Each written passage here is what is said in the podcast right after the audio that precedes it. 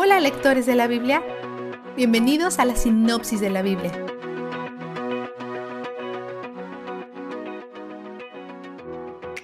Moisés continúa relatando la historia de los israelitas a la generación más joven, asegurándose que ellos recuerden de dónde vienen. Ayer cubrió cosas que sus padres soportaron, pero hoy está hablando brevemente de cosas que ellos han pasado personalmente. Él empieza relatando sus victorias sobre el rey Og de Basán y el rey Sijón de los amorreos. Las ciudades de Basán estaban fortificadas con muros altos, puertas y barrotes, pero Dios les concedió la victoria. Dios es más grande que lo que nos retiene de hacer lo que Él nos ha llamado a hacer. También aprendemos que el rey Og fue un refaíta, un gigante, quizás de origen demoníaco, e Israel lo venció.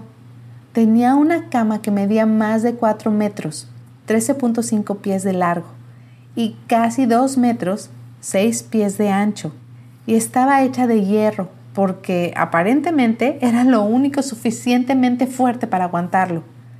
Si era tan alto como su cama era de larga, hubiera hecho que Shaquille O'Neal se viera pequeño. Hubiera sido casi dos veces su altura. Después que Israel derrotó a los reyes Og y Sijón, obtiene el territorio transjordanio que Dios les dio a las dos tribus y media, Rubén, Gad y la media tribu de Manases, ¿Recuerdas cómo Moisés repetidamente le pide a Dios retirar el castigo de los israelitas y Dios lo hizo? Moisés también le pide a Dios que le retire el castigo por golpear la roca dos veces cuando Dios le dijo que le hablara. No sabemos por qué Dios no lo hizo, pero podría ser porque impone estándares más altos a los líderes. También vemos que Moisés reformula este incidente de una manera que lo pinta como inocente y le echa la culpa a la gente. Lo vimos ayer en Deuteronomio 1.37 y lo vemos otra vez hoy en el capítulo 3, 26 y 4.21, cuando dice, pero por causa de ustedes el Señor se enojó conmigo y no me escuchó. O sea que podría ser que por eso Dios no cede. Él le dice a Moisés que nombre, anime y fortalezca a Josué para la tarea que tiene por delante, porque Josué será el que lleve a la gente a la tierra prometida. Esto fue probablemente una tarea emocionalmente difícil para Moisés. Nombrar a Josué era un trabajo bastante sencillo, pero animarlo y fortalecerlo envuelve alguna emoción. Moisés tiene que dejar a un lado sus propios deseos. Otra vez, esta es una de sus últimas labores como líder. Entonces Moisés pasa de enfocarse en su pasado para enfocarse en su futuro. Él los llama a obedecer las leyes de Dios y ser apartados de en medio de naciones malvadas para que su distintividad apunte a Dios. Los llama a recordar lo que Dios ha hecho. Y en el capítulo 4.9 dice, guarda tu alma con diligencia. Moisés también señala que su morada en la tierra está supeditada a la adoración única de Yahweh. Él les advierte una y otra vez de no crear ídolos, se los repite extensamente y les da muchos ejemplos de qué formas pueden tomar los ídolos en sus vidas. Hombres, mujeres, animales, pescado, sol, luna, estrellas. Él sigue con una advertencia de lo que pasaría si ellos llegaran a caer en idolatría.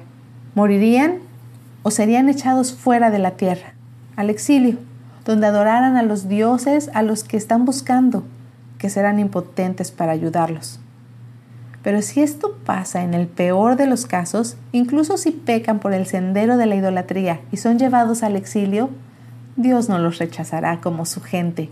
De hecho, Él promete volver sus corazones hacia Él. Deuteronomio 4, 32 a 40 es una llamada de atención a recordar todo lo que Dios ha hecho y adorarle por ello entonces Moisés establece tres ciudades de refugio en las áreas de Transjordania, que ya han sido puestas aparte para Rubén, Gad y la mitad de la tribu de Manases. Vistazo de Dios. Dios es muy paciente con nuestra fe diminuta, haciéndola crecer para que sea más fuerte a medida que vemos su carácter demostrado una y otra vez. De la misma manera que Él les dice a los israelitas acerca de los gigantes y de las batallas que enfrentarán, les recuerda que ya les ha dado la victoria en otras batallas. y sobre al menos un gigante hasta ahora. Él no los fuerza a ir desde 0 a 100 sin conocerlo primero. Les da entrenamiento en el volante. Es paciente con nosotros mientras aprendemos su carácter y a medida que lo aprendemos encontramos más y más que confiar en Él es donde el júbilo está, porque Él es donde el júbilo está.